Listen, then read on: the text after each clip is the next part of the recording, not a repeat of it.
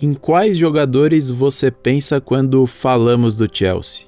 Talvez Frank Lampard, John Terry, ou Eden Hazard, ou Cesc Fábregas para os mais novos? Mas hoje nós vamos voltar um pouco mais no tempo para lembrar de quando o clube se tornou o mais globalizado da Inglaterra. Eu sou o Vitor Rocha. Eu sou André Dayan. E nesse episódio do podcast Acréscimos, a gente vai falar da era pré-Abramovich no Chelsea quando o nome da vez era Gianfranco Zola.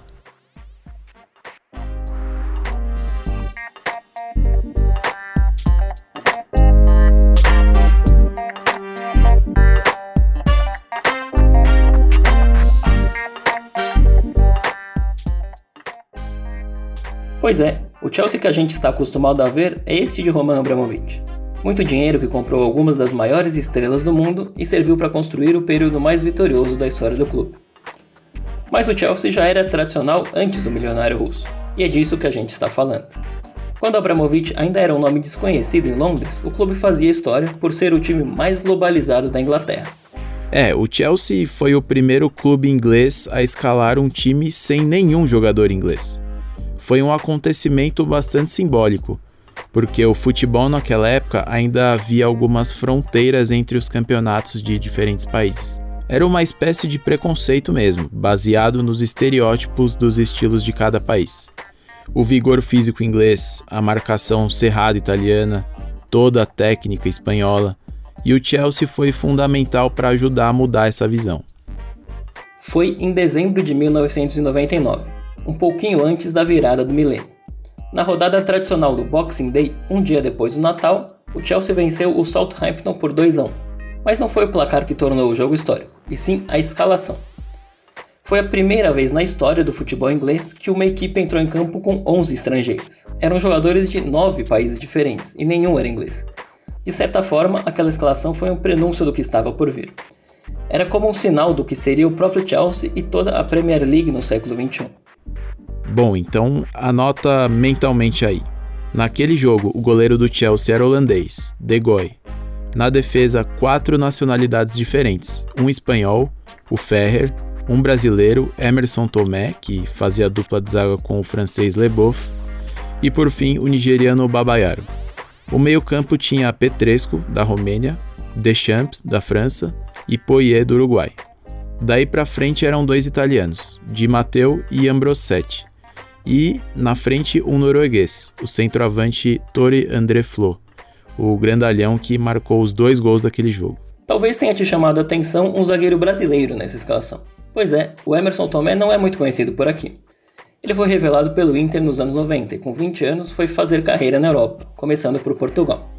Chegou a passar pelo Benfica e ganhou dos torcedores o apelido de Muralha, uma mistura de exaltação e piada com o futebol dele.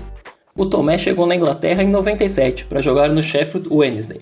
Foi bem e despertou o interesse do Chelsea. Comprado no início da temporada 99-2000, ele se tornou o primeiro brasileiro a vestir a camisa do clube. É, e só de bater o olho naquela escalação já dá para ver que o Chelsea não era um time pobrezinho antes do Abramovich chegar.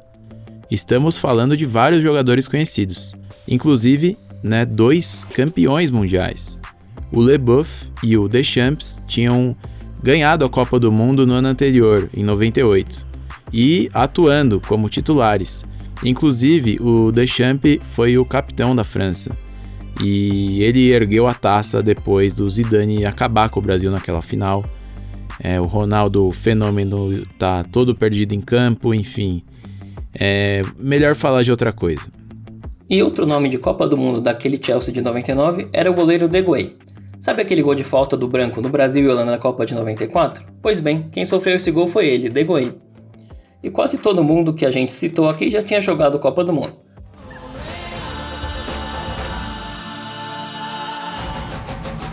O Ferreiro, o Babaiar, o Petresco, o Di Matteo, o Flo, todos jogaram Copa e foram bem relevantes em seus países. O nome do Di Matteo você provavelmente já conhece, porque ele virou treinador e depois levou o Chelsea ao título da Liga dos Campeões em 2012 mas essa já é outra história. É, o que importa é que naquele período, na virada dos anos 90 para os 2000, o Chelsea teve jogadores que marcaram época no futebol mundial.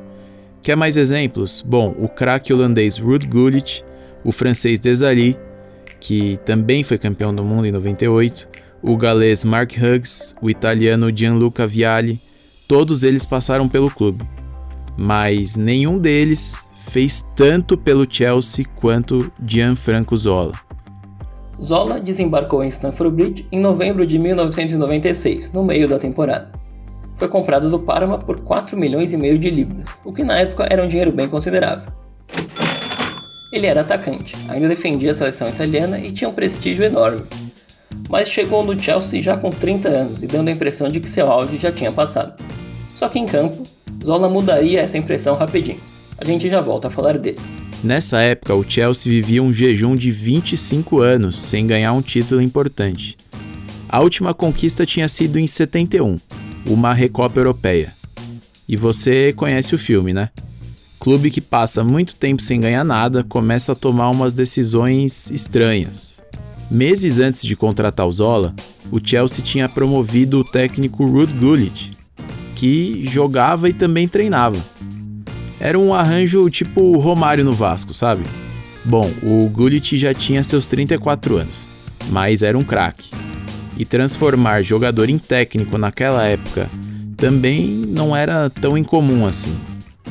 O próprio antecessor do Gullit, o inglês Glenn Huddle, foi jogador e treinador em dois clubes, no Chelsea entre 93 e 95 e antes tinha feito a mesma coisa por dois anos, no pequeno Swindon Town. No fim, Huddle acabou deixando o Chelsea em 96 para treinar a seleção inglesa. Mas voltando ao Gullit, a primeira experiência dele como treinador foi um sucesso.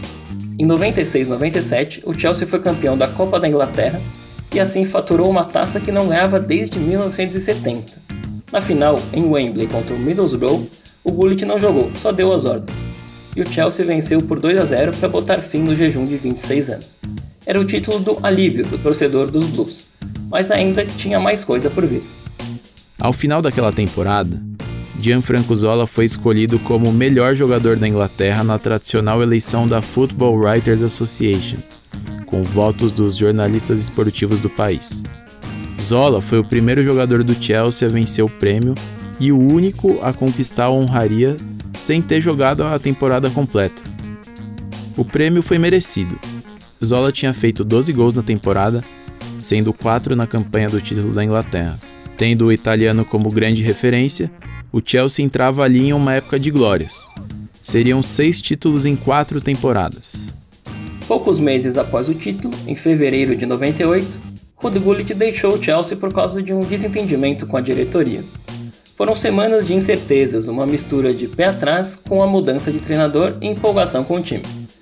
Em campo, a campanha era boa, com a vice-liderança da Premier League e jogos sólidos nas Copas. Para substituir Gullit, adivinha, o clube apostou em mais um jogador treinador, desta vez o atacante italiano Gianluca Vialli, que estava no clube há dois anos. O time pareceu não sentir a troca de comando, pelo contrário. O Vialli logo conseguiu resultados no acúmulo das funções e superou Gullit logo no primeiro ano. Só em 1998 foram três taças: a Copa da Liga Inglesa, de novo vencendo o Middlesbrough na final, a Recopa Europeia e a Supercopa Europeia, essa última sobre o Real Madrid de Roberto Carlos, Sidorf e Raul. Os títulos estão todos ligados entre si. O caminho até a Supercopa tinha começado no título da Copa da Inglaterra, um ano antes. O troféu deu vaga na Recopa Europeia, uma competição que reunia os campeões das Copas Nacionais e que anos depois acabaria extinta. Essa Recopa daria vaga para a Supercopa e assim o Chelsea foi subindo os degraus e faturando troféus. A final da Recopa, aliás, talvez tenha sido o jogo mais marcante de Zola pelo Chelsea. Ele já fazia uma campanha ótima e tinha marcado gols nas três fases anteriores, da segunda fase até a semifinal. Na decisão, no entanto, ele começou no banco. O Chelsea enfrentava o Stuttgart, da Alemanha. A final era em Estocolmo, mais precisamente no estádio Hassunda, o mesmo em que Pelé, Garrincha e companhia tinham desfilado na final da Copa do Mundo de 58, o primeiro título do Brasil. E bom, para ligar uma coisa na outra, o primeiro tempo de Chelsea e Stuttgart teria envergonhado aquela seleção brasileira histórica. É, a final de fato foi mais nervosa do que atraente meio feia mesmo, e foi pro intervalo empatado em 0 a 0. O placar era um tanto inexplicável em uma noite com defesas perdidinhas e vários sustos. O Chelsea ficou perto do gol, principalmente em chutes de fora da área, mas parecia ter deixado o momento escapar. Aí, o jogador treinador Viali resolveu mexer no time. Na metade do segundo tempo, ele tirou o centroavante Flo para colocar o Zola em campo. O gol saiu em 22 segundos.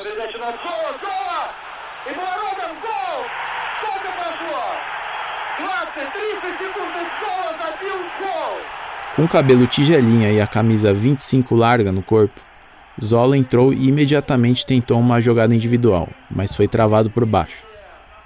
Só que a bola sobrou limpa no meio-campo com Dennis Wise, que deu passe de primeira em profundidade. O marcador tinha saído para combater o Zola e não voltou a tempo. Então ele invadiu a área, livre, e marcou o que valia uma taça continental. De volta às glórias, o Chelsea se permitiu até sonhar com o título inglês na temporada 98-99. O clube só havia conquistado uma vez na história até então, em 1955. Mas a concorrência era forte. A Premier League já vivia o domínio do Manchester United, de Alex Ferguson, e também estava no início da era Wenger no Arsenal, atual campeão nacional na ocasião. Mesmo assim, o Chelsea chegou a liderar o campeonato já no início do segundo turno a equipe perdeu a liderança justamente em uma derrota para o Arsenal na rodada 23. Os Blues chegariam na terceira colocação, apenas 4 pontos atrás do campeão Manchester United, que conquistou a tríplice coroa naquela temporada. A boa campanha levou o clube a jogar a Liga dos Campeões da Europa pela primeira vez em sua história, na temporada 99-2000. Curiosamente, o Chelsea poderia ter disputado a primeira edição da Copa dos Campeões da Europa, na temporada 55-56, pois era então o campeão nacional da Inglaterra. Mas apesar da vontade do clube londrino em disputar o torneio, a FA, a Federação Inglesa, impediu a participação dos Blues na competição. O motivo? A velha tradição inglesa de desprezar os campeonatos internacionais, alegando que o futebol local era o que realmente importava. As primeiras edições da Copa do Mundo foram tratadas da mesma forma.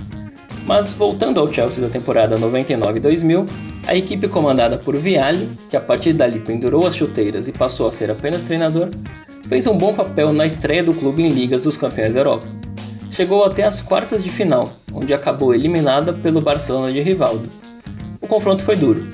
No jogo de ida em Londres, o Chelsea venceu por 3 a 1, com gol de Zola e 2 de Flo. No duelo de volta no Camp Nou, os catalães devolveram o placar e, com mais dois gols na prorrogação, ficaram com a vaga. Porém, o ano de 2000 ainda reservava algumas alegrias para a torcida do Chelsea. A equipe conquistou novamente a Copa da Inglaterra, ao derrotar o Aston Villa na decisão por 1 a 0, com gol do italiano de Matteo, e aquela foi a última final tradicional da FA Cup, o torneio mais antigo do mundo a ser disputado no velho estádio de Wembley. Mas antes da demolição do palco mais famoso do futebol inglês, os Blues ainda levantariam mais uma taça no antigo Wembley, a Supercopa da Inglaterra.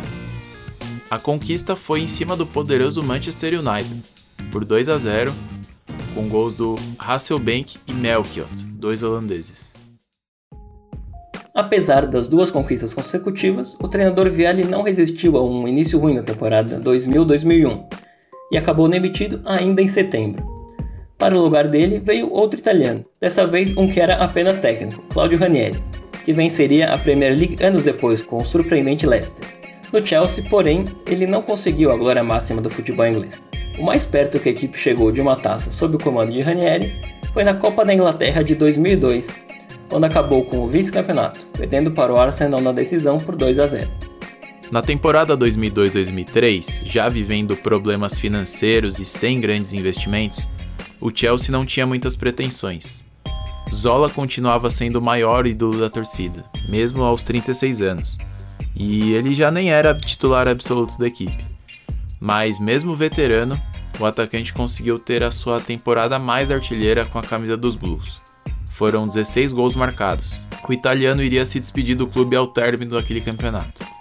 E foi um final marcante, digno da sua passagem por Stamford Bridge. Apesar das dificuldades financeiras, o Chelsea conseguiu chegar na última rodada da Premier League de 2003 disputando uma vaga na Liga dos Campeões com o Liverpool, justamente o adversário da partida derradeira. O Chelsea jogava em casa, mas foram os Reds que abriram o placar, com o gol do zagueiro finlandês Ripia. O time londrino conseguiu a virada ainda no primeiro tempo, com gols de Desai e Gronkiaer. Zola começou aquele jogo no banco, mas entrou no segundo tempo para ajudar o Chelsea a garantir a vitória, e fez isso da sua maneira. Já no final da partida, ele recebeu a bola perto da bandeira de escanteio para segurar o resultado e logo teve a marcação de quatro adversários. Mas com sua habilidade, o italiano entortou todos eles, deixando até o lendário zagueiro Carragher no chão após o drible. A jogada recebeu aplausos das duas torcidas.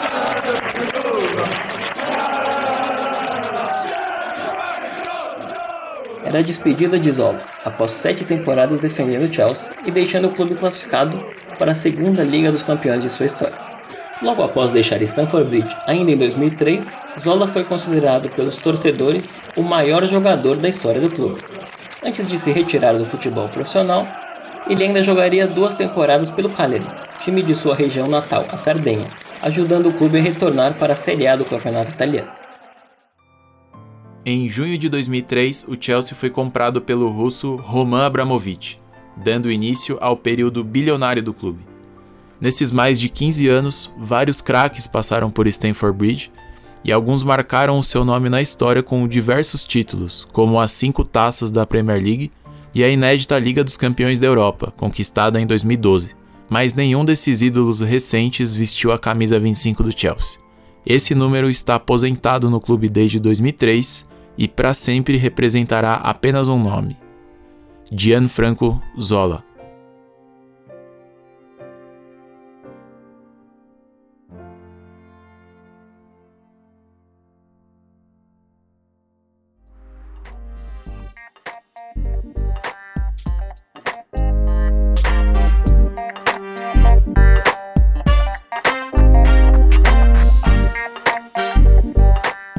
Chegou a hora dos acréscimos desse episódio. Vamos falar do bairro que dá nome ao clube, uma das regiões mais caras para se viver em toda a Europa.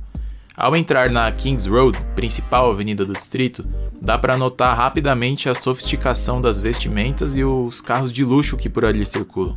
O ingresso de cinema no Chelsea pode ser por até 25 libras, e o metro quadrado é o mais caro de Londres.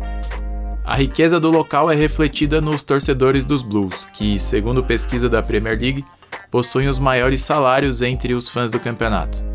Famosos como Elton John, Eric Clapton, a escritora J.K. Rowling e Rowan Atkinson, o ator de Mr. Bean, moram ali no bairro.